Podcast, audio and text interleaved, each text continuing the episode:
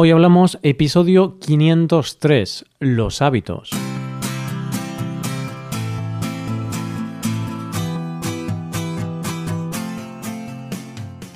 Bienvenido a Hoy Hablamos, el podcast para aprender español cada día. Ya lo sabes, publicamos nuestro podcast de lunes a viernes. Puedes escucharlo en iTunes, en Android o en nuestra página web Recuerda que los suscriptores premium pueden acceder a la transcripción completa del audio y a una hoja con ejercicios para trabajar vocabulario y expresiones. Hazte suscriptor premium en hoyhablamos.com. Buenos días queridos oyentes, ¿cómo estáis? Espero que estéis muy bien. Bueno, en España ya se han acabado las fiestas, ya volvemos al mundo real. Sé que en otros países lleváis sin fiestas desde el 1 de enero pero en España alargamos todo una semana más. Pero ahora sí, ya no hay excusas que valgan, se acabó la fiesta y hay que trabajar. Por eso, durante este mes de enero vamos a hablar de los hábitos, porque son la clave para conseguir todo lo que quieras. Hoy hablamos de los hábitos.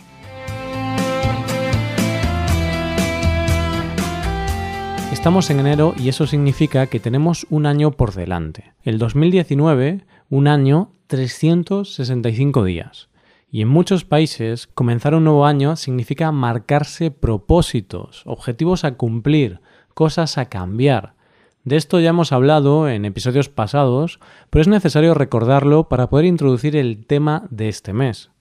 Porque mm, si hablamos de propósitos, que quizás algo vago y poco concreto, también hablamos de objetivos. Así que casi prefiero hablar de objetivos y no de propósitos, porque los propósitos son difíciles de medir, pero los objetivos los podemos cuantificar. Y eso es lo primero que debemos tener en cuenta. Si queremos conseguir o mejorar algo en nuestra vida, debemos marcarnos objetivos concretos y alcanzables. Por ejemplo, ¿quieres dejar de fumar? Ese es tu propósito de este año.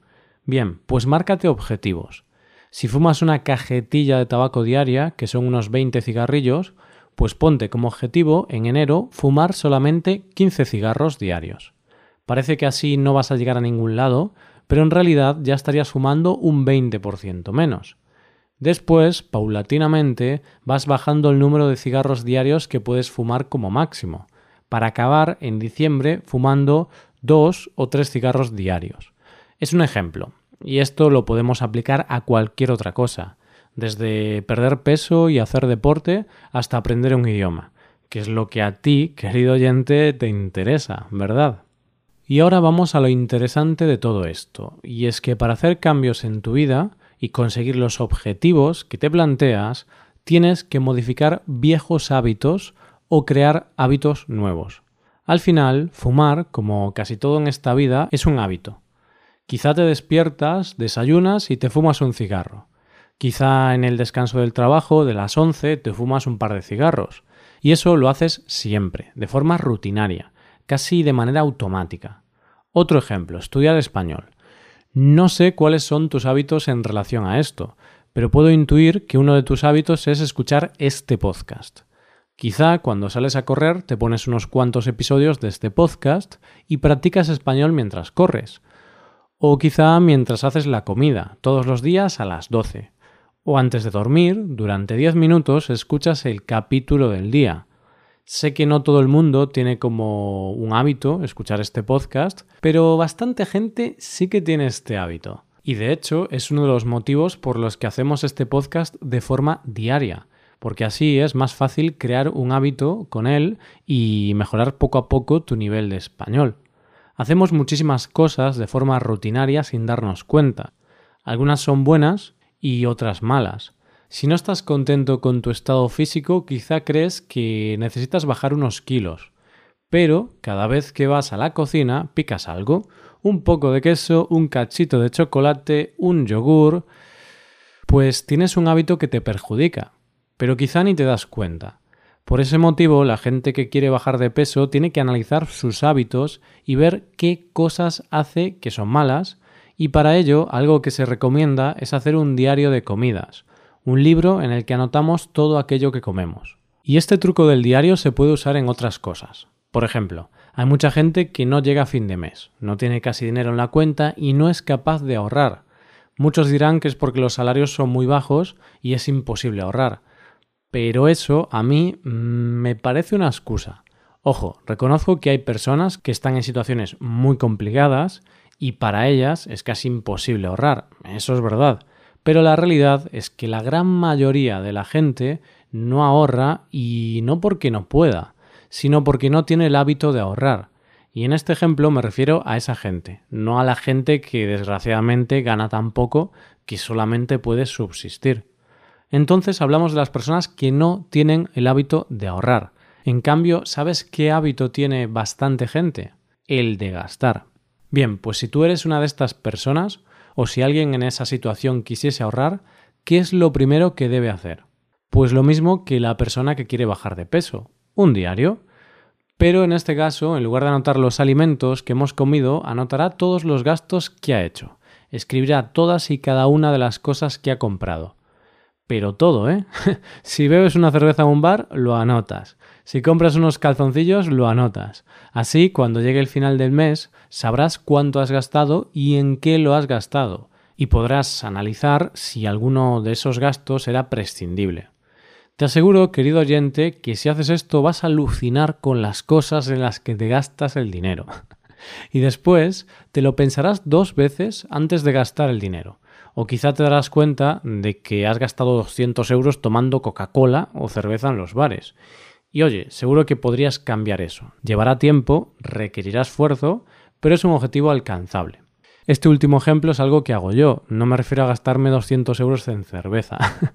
Todavía no soy tan borracho. Me refiero a escribir todos los gastos, a escribir todo lo que compro o consumo. Y escribo todo, alquiler, internet, los calzoncillos que compré el otro día, la Coca-Cola que me tomé con mi novia, la pizza que compré para cenar. Así soy consciente de lo que hago con mi dinero y en lugar de quejarme porque no consigo ahorrar, puedo analizar en qué gasto mi dinero y si realmente quiero ahorrar más, pues puedo tomar una decisión y recortar algún gasto. Puede sonar raro, pero por ejemplo, el mes pasado gasté unos 40 euros en comer o tomar algo fuera de casa.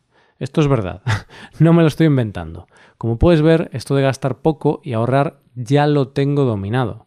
Pero incluso gastando tan poco como gasto, gracias a escribir esto, si el día de mañana necesito ahorrar porque tengo problemas de dinero, sé en qué podría ahorrar. Sé que me he gastado 40 euros en tomar algo y sé que en lugar de tomar Coca-Cola podría pedir un agua en el bar o incluso no tomar nada.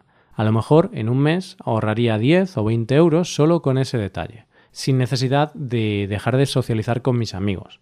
Ahora me dirás, Roy, por Dios, eres un agarrado, qué tacaño eres quieres ahorrar hasta en la Coca-Cola. Pues no es ser agarrado, es ser consciente de mis gastos. Es decir, ahora no voy a dejar de tomar Coca-Cola para ahorrar esos 10 euros porque me gusta y no necesito ahorrar ese dinero.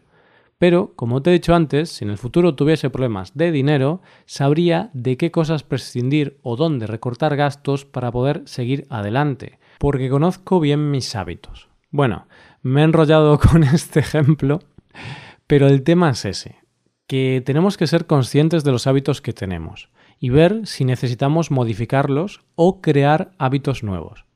Al ser conscientes de esos hábitos, anotando lo que hacemos en un diario, por ejemplo, podremos saber las cosas que hacemos y podremos tomar decisiones con conocimiento de causa.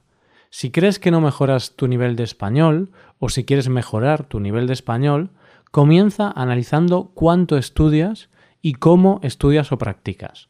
Cada día anota lo que has hecho para mejorar tu español. Así, después de un mes, podrás ver si en realidad estudiabas tanto como creías. Si estás estudiando bastante y crees que el tiempo que dedicas es suficiente, pues puedes analizar también a qué dedicas ese tiempo de estudio y si quizá dedicas la mitad del tiempo a algo que quizá no te aporta mucho, pues puedes modificar ese hábito de estudio introduciendo otros recursos o materiales. Y después de unos meses analizas de nuevo si ha sido bueno el cambio. Aunque ya te aviso que no es tan fácil cuantificar los progresos en el aprendizaje de un idioma como en bajar peso, ir a correr o ahorrar dinero.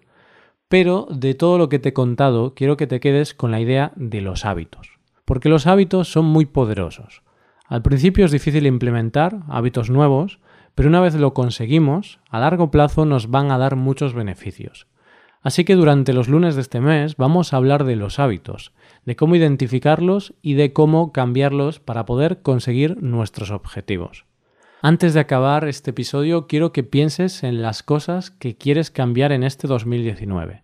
Sé que es la típica tontería de los propósitos de Año Nuevo, pero oye, como te dije en otro episodio, un 8% de las personas cumple sus propósitos de Año Nuevo. ¿Por qué no formar parte de ese 8%? Mi objetivo este año es que los que formamos parte de esta comunidad de hoy hablamos consigamos formar parte de ese 8% y consigamos nuestros objetivos y mejoremos como personas. Entonces, piensa en tus objetivos, en qué cosas quieres cambiar o mejorar. Después piensa en cómo puedes marcarte pequeños retos u objetivos para cambiar eso. El ejemplo de los cigarrillos fumo 20 cigarros al día, voy a fumar 15 al día en enero y cada mes voy a reducirlo poco a poco. Quiero que dejes un comentario en la página de este podcast con tus objetivos para este año y con tu plan de pequeños objetivos cuantificables, es decir, que se pueden contar. Por ejemplo, si quieres mejorar tu conversación en español, puedes marcarte como objetivo tomar dos clases semanales con un profesor.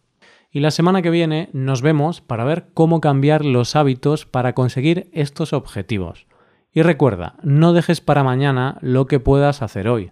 Así que haz esto que te digo, piensa bien las cosas que siempre has querido cambiar en tu vida y anímate a formar parte de este reto de cambio en el 2019.